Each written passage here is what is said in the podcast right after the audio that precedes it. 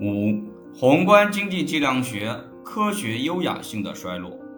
二十世纪六十年代期间，很多凯恩斯式的宏观经济计量模型得到发展，全都呈现出某种科学面目。这其中既包括数据研究学会模型、沃顿模型以及各种联邦储备模型。作为经济体的预言者，这些宏观模型一直流行至二十世纪七十年代早期。但是到了七十年代中期，这项研究失去了支持。在罗伊·艾泼斯坦对这些模型的论述中，他写道：“进入二十世纪七十年代，使用经济计量学家的自信并没有持续很久。十年的经济震荡开始使得根据大量结构性宏观模型做出的预测无效，这促使研究者对其体系进行不断的重新说明和重新估计。”伴随这项工作的是日益增多的研究，这些研究将大模型的预测质量与新一代单变量时间序列简单模型进行比较。这些比较也经常表明，结构模型做出的预测并不比简单模型好。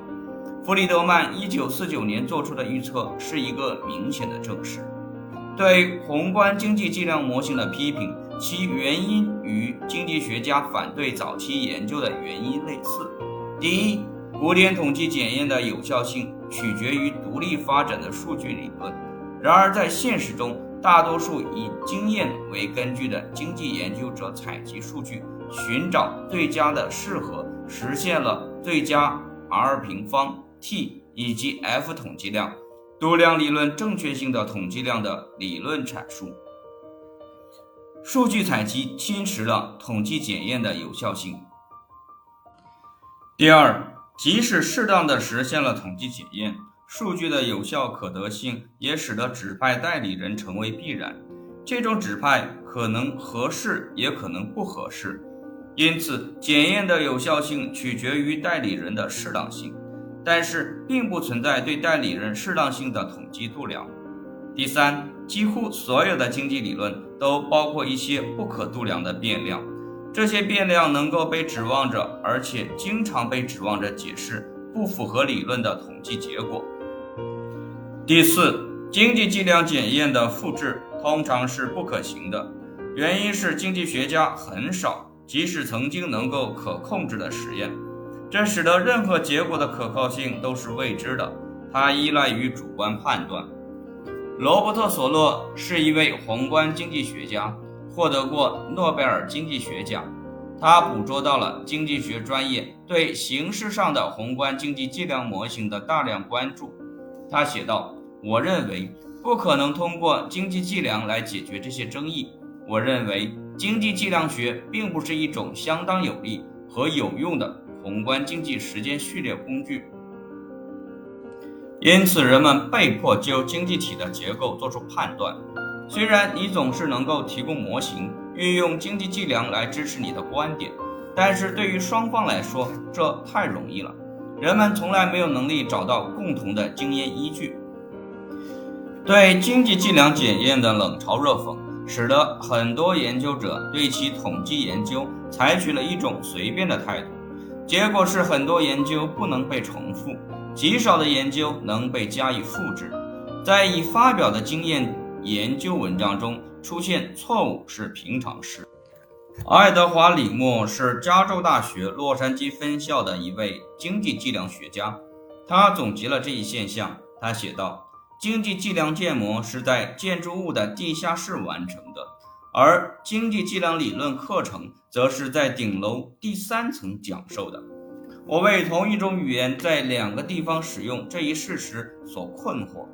更加令人诧异的是，个别人的变形，他们在地下室中恣意的犯错，随着他们上到第三层，就变成了最高主教。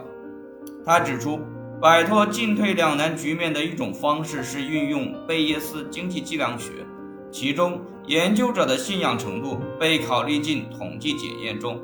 但是这样做过程太复杂，所以大多数研究者只是不断的在做他们常做的事情。正是经验检验的这一难点，使得我们在第一章附录中描述的修辞方法和社会学方法大量出现。对宏观经济计量模型的现代批评，一项获得大量支持的对宏观经济计量模型的批评，被称作卢卡斯批评，因为它是由罗伯特·卢卡斯提出的。卢卡斯是一位宏观经济学家，他是新兴古典宏观经济革命的领导者。卢卡斯认为，个人的行为取决于预期的政策。因此，随着一项政策变得过时，模型的结构将发生变化。但是如果模型的基本结构发生改变，那么适当的政策也将改变，模型也就不再合适了。所以，运用经济计量模型来预测未来政策的效应是不合适的。其他现代宏观经济计量模型的现代批评家包括大卫·亨德利，他认为。宏观经济计量学家应当运用最新的方法和大量的检验来使数据适合，也就是说，所揭示的统计关系应当优先于理论。第三位批评家是克里斯多弗·西门斯，他的观点与亨德里的观点略微相似。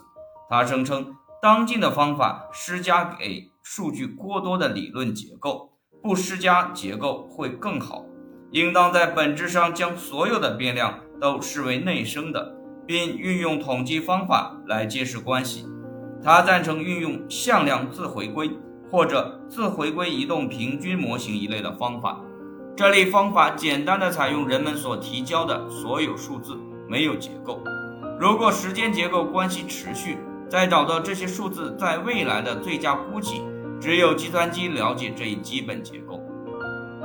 向量自回归方法是米切尔方法的现代化身，它用最少的理论关注于数据。传统的宏观经济计量学家指出，这些新方法没有运用任何对经济体的理论见解。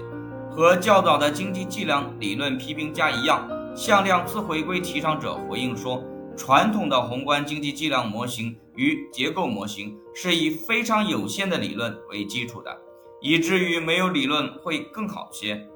卢卡斯之前的经济学家拥有很多见识，他们清楚这些问题。